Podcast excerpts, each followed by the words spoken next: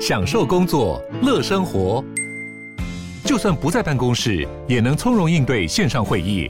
HP Dragonfly 透过专业的 HP Presence 设计，内建降噪及会议快速键，搭配清晰的 Bang & Olufsen 音效，增强音讯及视讯功能。HP Dragonfly 顶级商务笔电，采用 Windows 11专业版，让您在会议中享有最佳的视觉和听觉品质。热门财经议题、即时投资快讯、焦点新闻话题，陈凤欣与您同步掌握。欢迎收听《财经起床号》。Hello，各位听众，大家早，欢迎大家来到九八新闻台《财经起床号》节目现场，我是陈凤欣。回到今天的每周选书早起读书，今天要为大家介绍的呢是天下文化出版社所出版的《造局者》，建造的造，局是局势的局，或者是框呃这个这个嗯、打棒球的一局两局的局哈。造局者，那么思考框架的威力，在我们现场的呢是知识工作创业家，也是我们大家非常熟悉的谢文宪宪哥。这是我们请宪哥来为我们介绍的第十本书。第十本书，四年来第十本。宪哥，宪哥昨天呢把它整理了。哇，我我发现你真的都有记录哎，我我自己可能记录都没有那么样的完整。我跟你分享这个记录跟这本书的关系好不好？因为我想我常常来凤新这里，我到底来多少次？我就把那个我们 YouTube 上频道直接搜寻“财经起床号”，空一格谢文宪，就找出十笔资料，就这么简单。哦、那我们的制作就把日期都编得很好，我就把日期全部统计下来。我就发现了一件事：过去这十集，包含今天，有八集，就是百分之八十都是秋天跟冬天来邀请的。这么你一定没有想到，对不对？十月、十一月、十二月、一月、二月这这个几个月最多百分之八十。所以，如果我要设定一个思考框架，我的意思就是说，以后只要秋冬，凤新这边打电话来给我的机会就会变得比较高。这就是这本书，我认为它的作者是大数据的作这个作家，他的研究者。跟这个书之间最大的关联，也就是说，你可以从大数据的角度思考这本书，你也可以从思考框架的角度思考这本书。我的意思就是，以后可能是夏天或者是春天，凤馨就不会打电话给我；如果是这个秋天、冬天，我们上节目的几率很高。所以，如果你有用你你拥有一定的数量以后，你的思考框架慢慢会归类。演绎，所以我觉得这个对于我们职场工作者会有非常大的帮助。从数字来分析，或者你换另外一个角度，就是呢，可能到了十月下旬之后呢，十月之后呢，一直到这个隔年的一二月，可能出版社会出版很多是宪哥最熟悉领域的一些相关书籍，啊、我就会希望能够找宪哥。因为你在讲这一段的时候，我们就想书里面有一段讲到的是因果关系，所以如果年底年初出版社特别喜欢出所谓的大书，也很有可能我们。来讲这本书的机会会变得变得比较高，嗯，所以因果关系，当你找到，当然书里面还谈到了所谓反事实跟限制条件，嗯，我们待会可以再多聊。好，我们用了一句话来讲《造局者》这一本书的话，你会怎么样子的来说这样的一本书？我帮天下文化写了一本，就是写了这一篇的书斋哈。我的一句话是这样说：我们古人常讲人生三不朽，嗯，立德、立功、立言嘛。嗯，我如果有很好的德性。我如果有很好的功勋，我有很好的言论跟我的思考框架，我的人生就算已经死去了，但是我也可以达到所谓不朽的阶段。嗯，所以如果你有一个好的思考框架，不要说发明了，你的逻辑、你的思考、你看待事情的角度、你看待世界的角度，甚或是你发明了一个什么东西，那个从我的角度来看，古人就是所谓的立言。嗯，如果你能够有一些言论是。永垂不朽的，就算我们的躯体已经死亡，但是我们还是可以存在这个世界。所以我当时为这本书写下的一句话就是“立德、立功、立言”。嗯，其实从我的角度来看，我会觉得，因为嗯，思考框架是我们认识、理解，然后解读这个世界的方法。是啊。其实我们每一个人看世界，其实都有我们一套内部存在的一套逻辑在那个地方。然后这里面因为有这套逻辑，所以我在看待世界的时候，我会省略掉很多不需要注意的，我就把我的眼光只关注在那些比较重要的。一旦我的思考框架出现了变化，我其实整个看世界的方法也会跟着改变。是。那现在呢？我觉得这本书的作者要告诉大家的是，因为现在时代变化速度太快。嗯。所以，如果我们不能够学会去了解自己的思考框架，然后去配合时代的改变而改变这个思考框架的话，我们可能很快被淘汰。嗯，所以如果要跟上这个时代，提升我们的决策能力，其实学会认识思考框架就变得非常的重要。是。我能不能成为造局者？我不知道。但是呢，我至少不会变成时代的淘汰者。我觉得这个对我来说，我是算是消极的意义，我还没有那么积极的要立德、立天、立功这样的。好。这本书其实有三位作者啊，那么嗯，库基耶，还有这个嗯，这个迈尔逊伯格，然后以及嗯，德菲尔利科德，其实前两位作者应该大家都很熟悉。我们介绍一下这三位作者。前两位作者就是大数据专家。刚刚我讲了，可能我收集的过去的资料，你说多吗？也不多，少也不少。如果我有十笔资料，你如果有一天我常常上凤馨的节目，上到可能三十集、五十集，我就可能推论出一个结论。所以我认为大数据的作者跟这个书有一点关联，可是它里面的书大概都是用人脑的思考逻辑推翻所谓 AI 大数据的这个观念。我觉得这个对作者来讲是一个很颠覆性的研究。另外一个作者是比较跟机器学习有关，其实也是跟 AI 有关。所以我们常讲人其实有理性脑跟感性脑。就像我刚刚休息时间跟凤馨聊，以前我是完全不相信算命这件事。哎，突然我生病之后呢，我就觉得哎，好像。借由一些力量给我一点依这个依靠，好像也可以帮助我人生度过难关。所以我觉得其实人也没有百分之百说一定理性或者一个一定感性，或者我是 AI 的追寻者，那我完全不相信这个人脑所带来的智慧。所以如果你多方面去尝试，我觉得对人类的学习是有很大的帮助的。好，其实我呃看到这三位作者的时候，我看到这前面两位啊，就是尤其是库基耶跟迈尔逊伯格的时候，我眼睛一亮这样子，因为呢之前介绍他们的大数据哈，所以说起来他们是在全世界还没有真的很认真的面对人工智慧，还没有很认真的去面对大数据的威力的时候，那时候 Big Data 这件事情在台湾根本没有人谈，也不流行的时候，他们讲写了大数据。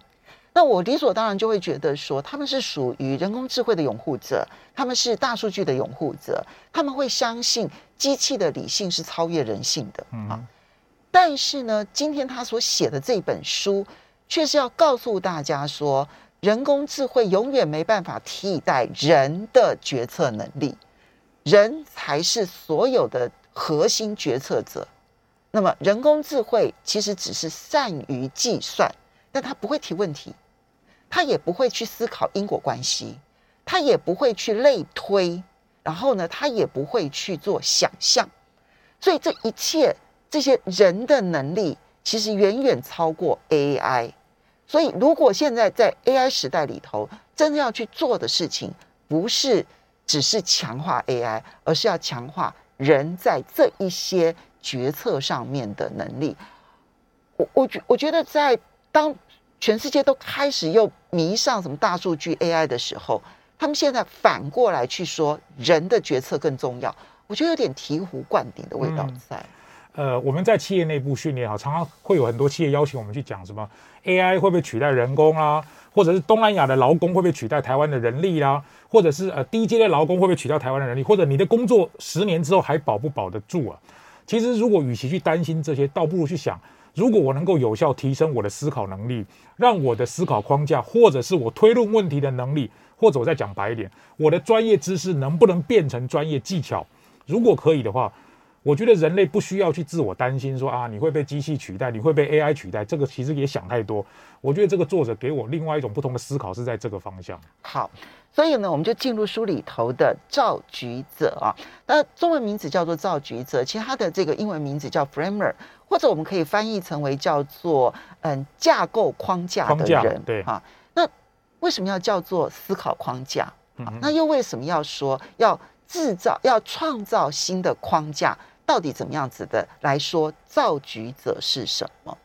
我觉得这个字其实一般人如果看到这个名字，很难去理解，说这个跟我有什么关系？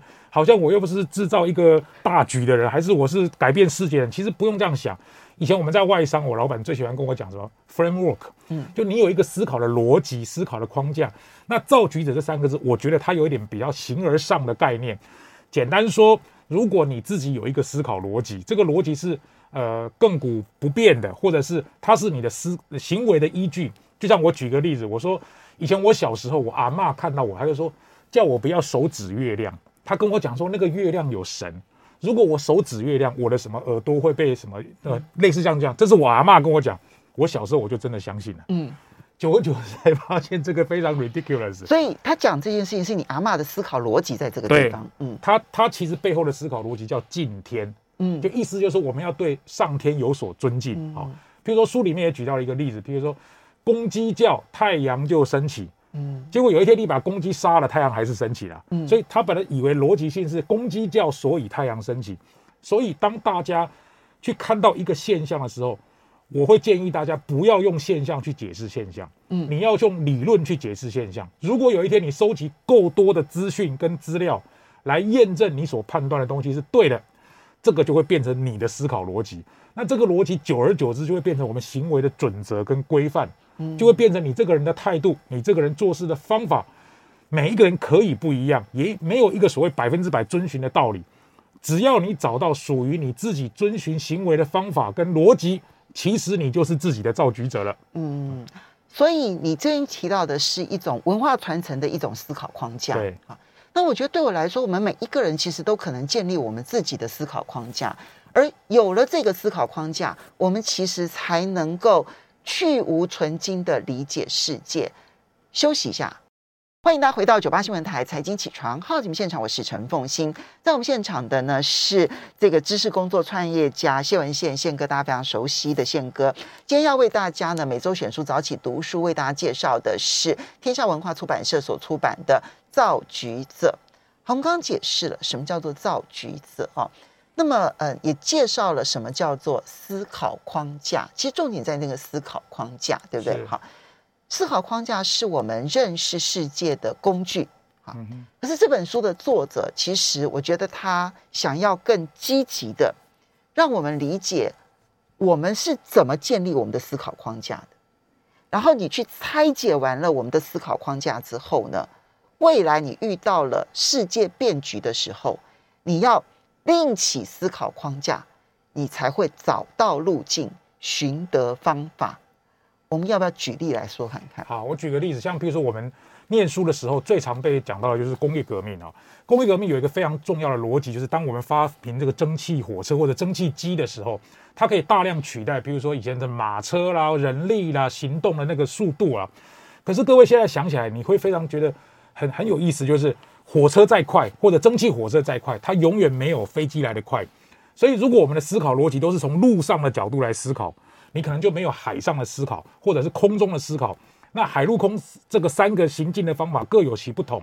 所以呢，当你去思考一个问题的时候，你可能行进的是人类从 A 点要到 B 点。嗯，如果你的思考是方法或者是速度，它的逻辑可能就会不一样。所以当时书里面有写莱特兄弟在发明这个飞机的时候呢，他的思考框架就是：我如果不要从陆地上，我从空中飞，他用各种方法去思考。所以我个人觉得哈，其实换到我们现在也是一样。虽然我们要颠覆世界的能力可能不不如这个发明蒸汽火车或者是莱特兄弟，可是我们可以从我们日常生活来开始去思考。比如说你每天上下班的方法，嗯，或者是你每天吃饭的模式，你应对朋友的逻辑。或者是你面对老板的态度，这些我觉得从自己的角度去思考这本书，你比较容易落地，而不是去从比较高空的角度来看。其实书里头一开始的时候举了一个例子，也让我印象非常的深刻哈。他就讲到抗生素这件事情，啊、因为我们都知道，其实很多的细菌啊用了抗生素，当然过一开始有效，但慢慢他们就会演化出抗药性，是，所以就会出现所谓的超级细菌啊这样。嗯所有的药其实对它都没有用了，因为它已经是抗药性的这个超级细菌了啊。那么，嗯、呃，结果呢，在美国呢，其实有一位这个呃人工智慧学的专家哦，他并不是生物学的专家哈，叫巴兹莱呢，他就开始改变自己的想法，因为过去在找这一个新的抗生药的时候呢，他的做法其实就是，哎，我现在这个抗生药对细菌有用。那我就去找它类似分子结构的药，然后来试试看会不会对细菌也有用。嗯，合理吧？对，好，这个这这条路没有错嘛，对不对？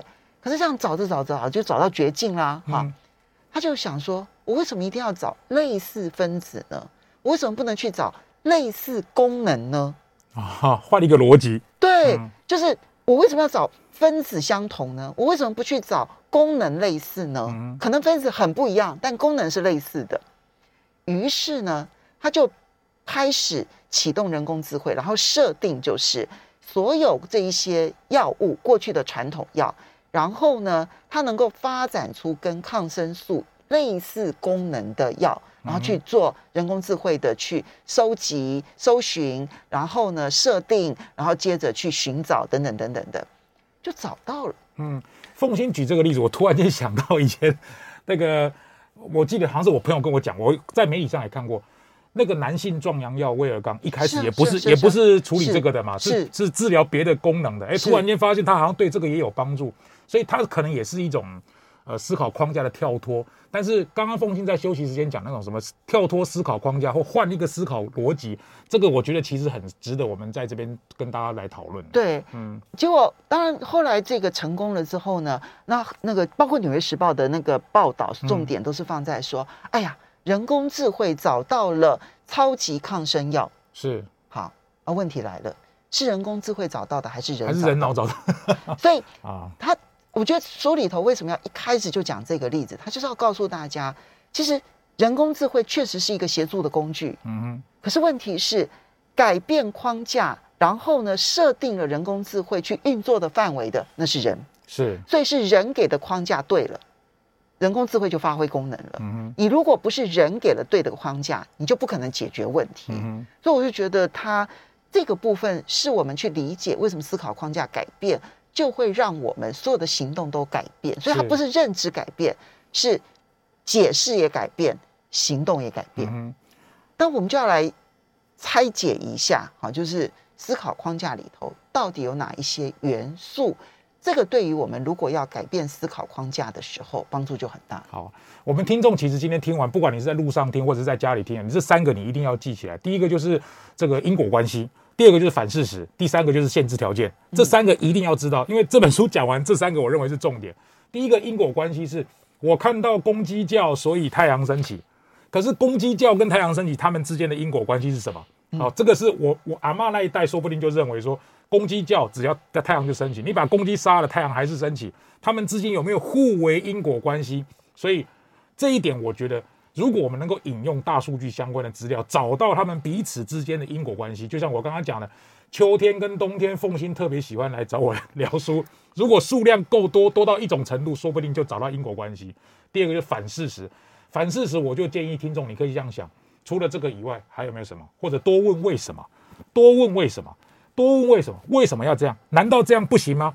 所以有时候我们自己挑战自己，常常在问题分析与决策的时候，我常常会跟企业内部的同学讲，这个是什么，不是什么。当我们通常去问你看到的事情背后有没有背后的理由跟原因，这个时候也会帮助你提升你自己的思考逻辑。第三个就是给自己的这个呃呃思考框架一点限制条件，不要漫无目的、天马行空乱想。大概就是这三个重点。好，因果关系、反事实跟给予适当的限制条件。嗯、那这里面呢，因果关系，我觉得大家比较容易理解。理解哈。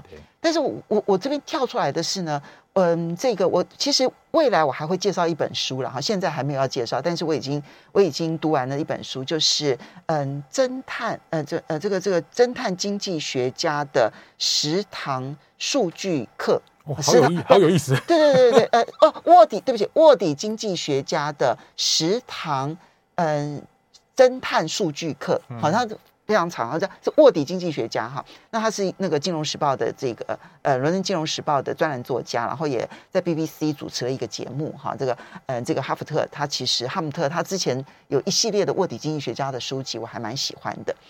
他里面提到了一个很重要的概念哈，就是说这个我们现在呢。大量的运用 AI，嗯，但问题是很多的 AI 最后都失败了。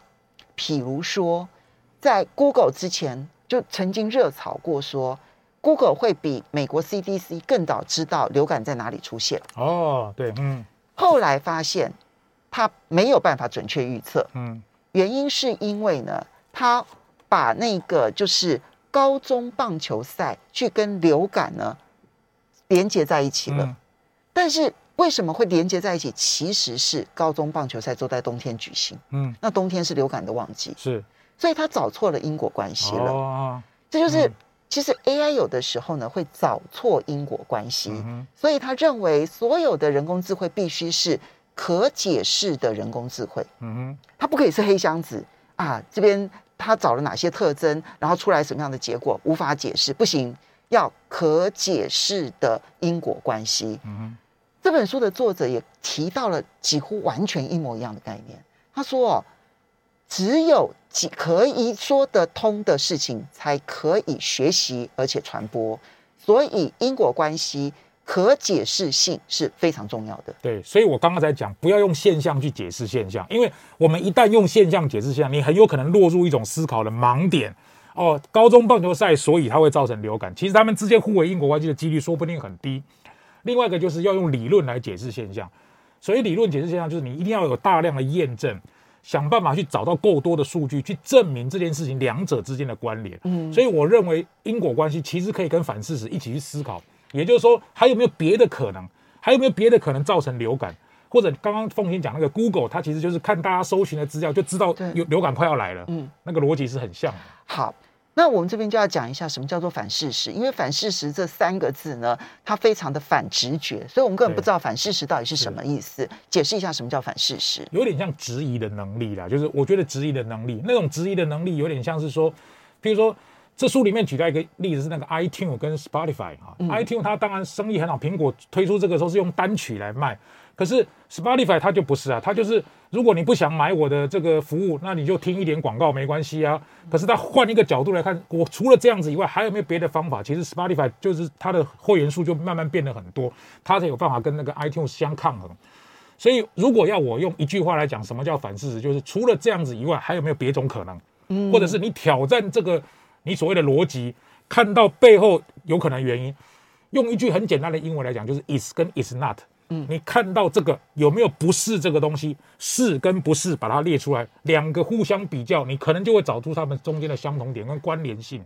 有趣，或者他书里头常用一个平行现实，嗯，这四个字，我觉得我们因为现在很流行那个平行宇宙的那个概念，平行时空，对，平行时空这样子，所以是平行。平行事实，那嗯、呃，这里面啊举了很多的例子来让让我们理解什么叫做反事实。我觉得这也是人类很重要的能力啊，就是 AI 没有的哈，就是说，嗯，人类呢可以去想象一个跟现在完全不一样的现实状态。嗯，它这里面当然举了很多科学的例子了哈。我举例来说，比如说气候变迁，哈，二氧化碳变多的时候呢，温度容易上升。这件事情，我们得到了这一个现实，但是对人类会不会有影响，我们不知道。嗯，好。于是呢，当科学家他可以用模型去架构出，如果是维持现在的温度不变，气候呃二氧化碳的浓度不变，那么人类的状况会是什么样的状况？嗯，如果二氧化碳的浓度变成了多少，人类会变成什么样？二氧化碳再高到什么程度，人类会如何？这时候我们突然就知道，哦，原来气候变迁严这么严重。欢迎大家回到九八新闻台财经起床号节目现场，我是陈凤欣。每周选书早起读书，为大家介绍的是天下文化出版社所出版的《造橘子：思考框架的威力》。在我们现场的是知识工作创业家谢文宪宪哥，也非常欢迎 YouTube 的朋友们一起来收看直播。好，我们刚刚在讲反事实的时候呢，有一位网友呢，他说。机会成本就是一种反事实，是啊，他说的真好，很有道理。机会成本就是 A、B 两种选择，当我选了 A，没有选择 B 所在它所造成的损失嘛，他也是从另外一个角度来看，就是一般我们不会常谈获得，他从这个损失的角度来看，其实就是机会成本，很有道理啊。是，所以而且机会成本让我们了解了它所谓的能动性，是，就是让我们知道说，当我选择了 A，会有因果关系导致的 A 的结果，嗯。如果我选择 B，会有因果关系而导致的 B 的结果。嗯，那我其实不是因为那个呃这个 A 的选择跟 B 的选择在做选择，我是因为 A 的选择下的 A 结果跟 B 的选择的 B 结果在做选择。对，用用一句我最常讲的话就是，这个值得做的事情也不一定值得非常认真做，要考虑机会成本。哦，意思就是说。我我值得做这件事情，但是我投入过多的资源或者时间的时候，我造成的损失，这个其实就是机会成本的概念。我觉得这个很有道理。嗯。好，所以呢，因果关系是我们的思考框架的第一步，然后反事实是我们思考框架的第二步，嗯、第三个是要给予限制条件。哎，对，这跟我们一般想象的，就是你应该海阔天空的去思考问题，其实刚好完全相反。他说，合理的建立限制限制条件。你才能够加快你的决策速速度跟能力。对，因为我会喜欢这个作者的原因，是因为我都会用我的话来解释他的 他的理论。用我的话来讲，就是三点不动，一点动，就跟攀岩的道理是一样。如果你要攀岩啊，你一次四个点都动，比如说我两只手跟两只脚都换位置，那你很快就掉下来了嘛。也就是说，当你要做一个决策的时候，它一定有机可循。那个机是什么？只有你自己知道。但是一次就变动一个点。所以我要一路攀岩往上的时候，我可能先动右手，再动左脚，再动左手，再动右脚，一次变动一个点。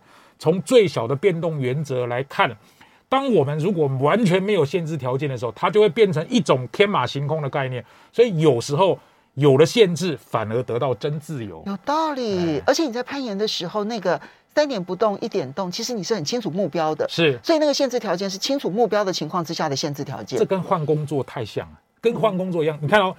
我其实最大的变动就是说，我从幕僚换到业务，这个是完全不一样的。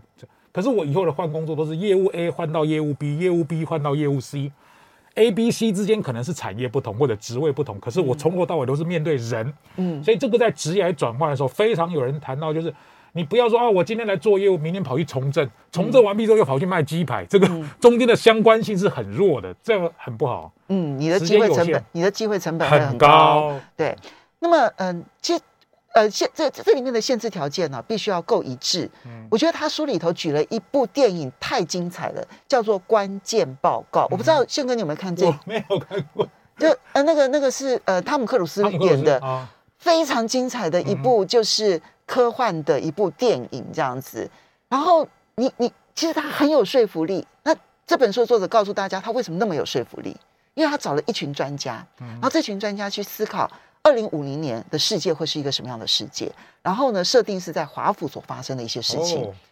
那这时候呢，几个专家在讨论的过程当中呢，他们其实呢给自己设定了一些条件，那就是对不起啊，就算到二零五零年，华府的一些古迹是不能被破坏的啊，有没有道理？有道理，有道理哈。古迹是不能够被破坏的哈，它的建筑法规应该不会有太大的修正，嗯啊。但是这里面呢，可能车子要怎么做，然后呢，人在。这个跟电脑的沟通，可能就是用手挥一挥就好。哎，嗯，那那现在就已经实现了，很有可能啊。对，现在就实现了。所以他把可以变动的跟不可以变动的，其实列得非常清楚。他们有一本 Bible 这样子圣经，这样子电影拍的过程当中，每一个人都很清楚那一些细节。那因为这些细节是很一致的，所以我们就会觉得。这一切都合理的。嗯，用这部电影来解释那三个原则：一致性、最小变动性、可变原则。嗯，好，那我们理解了怎么样建立我们的思考框架之后，这时候他就要告诉大家，如果变动很大的时代，你就必须另起思考框架。但是跟一般人想象的不一样是，第一，他不叫大家跳出框框。嗯，他说没有跳出框框这件事情，你是必须从一个框架跳到另一个框架。嗯。这是很重要的。然后第二个，他并不主张常常的跳出框架，呃，常常的另起框架。他认为，其实另起思考框架是很辛苦的。是，你不如让你的思考框架变得有弹性。对，因为其实他这里面谈到了，因为如果你常常更换思考思考框架，会有四个缺点嘛。第一个，你付出的时间会变得比较多，心力比较多。第二个是，你要放下熟悉的事物，其实你人生可以熟悉的东西没有那么多啊。第三个，你要找到适合的情境跟时机，那个 timing 点要找得到。其实我觉得难度是蛮高，所以，我我还是觉得，就是人一定有一个所谓的他的那个那个流是什么？每一个人都有每个人的工作态度、思考逻辑、价值观，把你的思考框架整理起来啊，就是奉新这个人的价值观，宪哥这个人的价值观。如果常常变来变去，我们换一个角度来看，譬如说政党、政治人物好了，你如果从 A 颜色换到 B 颜色，而且常常变来变去，大家根本都不知道你到底是哪一种人，嗯，你自己都不知道你自己是哪一种人，更不要说旁边的人不知道你是哪一种人。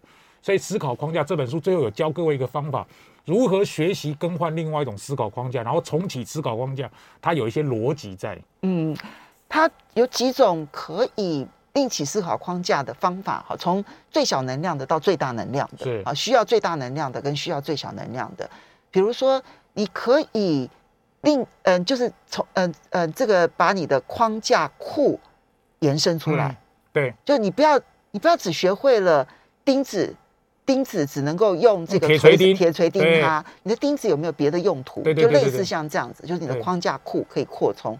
第二种叫做认知采擷，是我尽我的全力去接触不同的文化，我去接触不同的人，嗯、完全不一样。嗯，他他要提醒我们哦，其实接触不熟悉的人，跟你意见不一样的人是很痛苦的。对，但是你必须要这么做。学习这个用我的话来讲，就是譬如说我家住中立啊，中立图书馆跟全呃国家图书馆的藏书量一定不一样。我们现在每个人大概也没有办法变成中立图书馆或者国家图书馆，我们的藏书量都有限。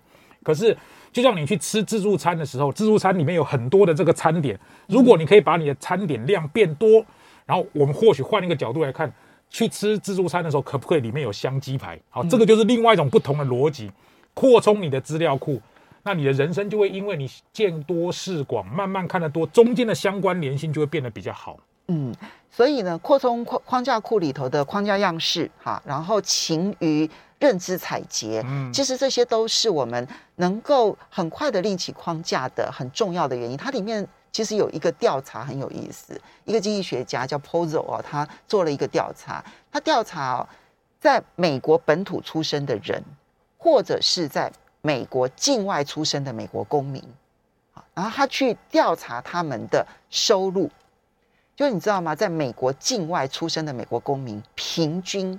是美国境内的美国公民收入，男性增加百分之二点五，女性增加百分之五。哇塞！他告诉我们说，为什么？嗯、因为他们从小就习惯于不同文化的冲击，嗯哼，所以对他们来讲，他们是天生的国际文化的这一个这个这个这个这融合者，嗯，所以他在从小接触了不同文化的冲击之后，他其实要学习新的事物。他的脑袋库里头就多了很多框架了，嗯、所以 这这，所以他最后有一点建议啊，就从社会的角度来讲，其实接纳移民是好的。对，因为就像年轻人嘛，我们会鼓励他多去尝试。像我儿子大学毕业，我其实鼓励他。当然现在是因为疫情的关系，如果可以，我我也希望他到国外去闯一闯。这个时候不闯，什么时候才来闯？嗯，这本书很有意思啊。对，所以这一点呢，其实那当然还有一种策略叫做白纸策略。我必须把我一切过去学的都忘掉。对，嗯，但我觉得这个最难，很难啊。对，不用打掉重练。对，好，所以今天这本《思考框架的威力：造局者》，那么去让大家更理解我们是怎么认识这个世界，而且我们怎么据以采取采取行动。如果需要的时候，说改变就改变，我们也能够找到方法。嗯，祝福大家，呃，非常谢谢谢文宪宪哥。